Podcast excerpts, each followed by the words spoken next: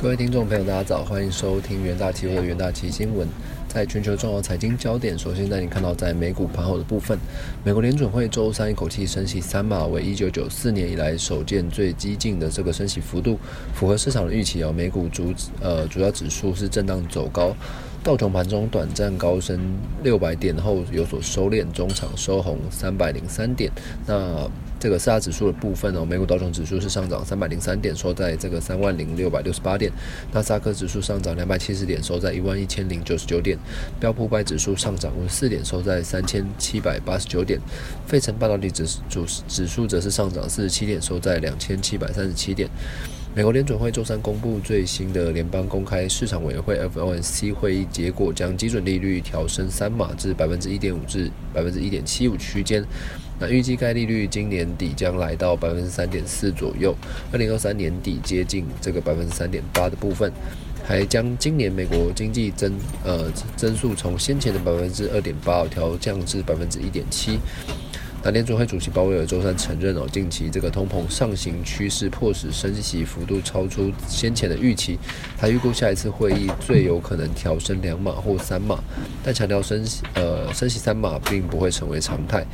那超级央行周呃持续开跑。那除了联准会外哦，其他中央央行新闻中哦，巴西央行周三宣布正升息两码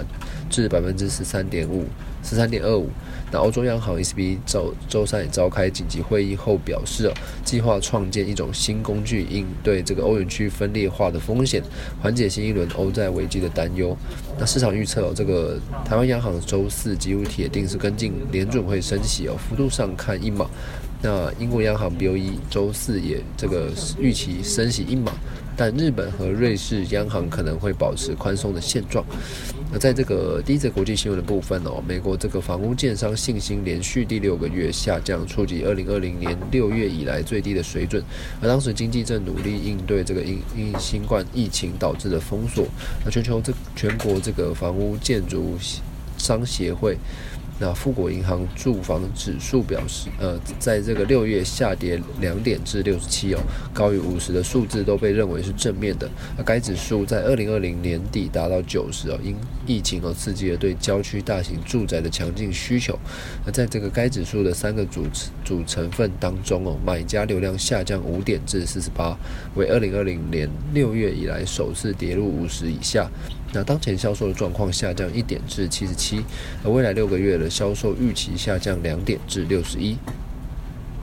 而第二则国际新闻的部分，根据这个英国媒体本周发布的最新调查显示，有近百分之七十的学院派经济学家表示，哦，美国可能会在明年陷入经济的衰退。而调查由这个金融时报与芝加哥大学。呃，布斯商学院在六月六日至六月九日合作完成接受调查的四十九名经济学家中，哦，有近百分之七十预测美国国家经济研究院将在二零二三年宣布经济衰退。他报告也指出，有近百分之四十的这个受访者预计哦，衰退出现在明年第一季或第二季，而约有三分之一的人认为哦，这个衰退将会延迟到明年下半年才会发生。而受访者认为哦，随着这个美国联准会加快脚步，遏止这个。约四十年来最高的通膨哦，那美国在经历史上少见的快速反弹之后，而面临的这个呃这个阻力正在加大啊。接下来进入这个听股节的单元哦，那第一个标的关注到友达，友达旗下这个宇配永续科技于今年新增碳排管理这个平台，那顾问辅导及这个碳。专案等服务哦，符合近日讨论度剧增之碳中和协议。那此外，友达利用这个其智慧零售技术与台湾设计研究合作，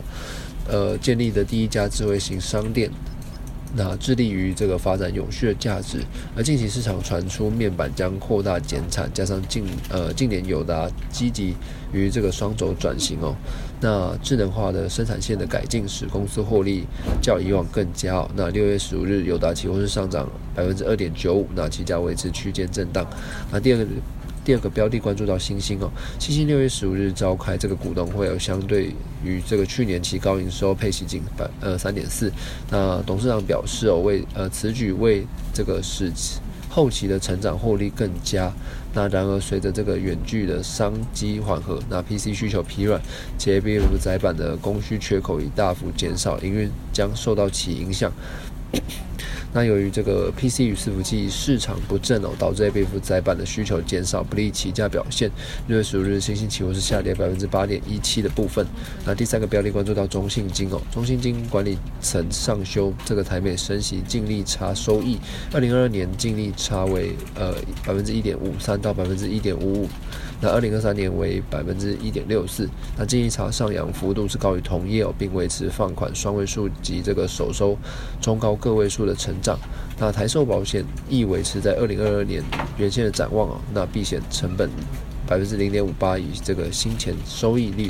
这个百分之三点二七的看法。那目前公司销售防疫保单四十万件，赔付零点五二亿元。那防疫保单影响低于同业。六月十五日是中信金起价是上涨百分之一点三五。那投资人都可以留意以上的这个相关股期标的。那谢谢各位收听，我们明天元大期新闻再见。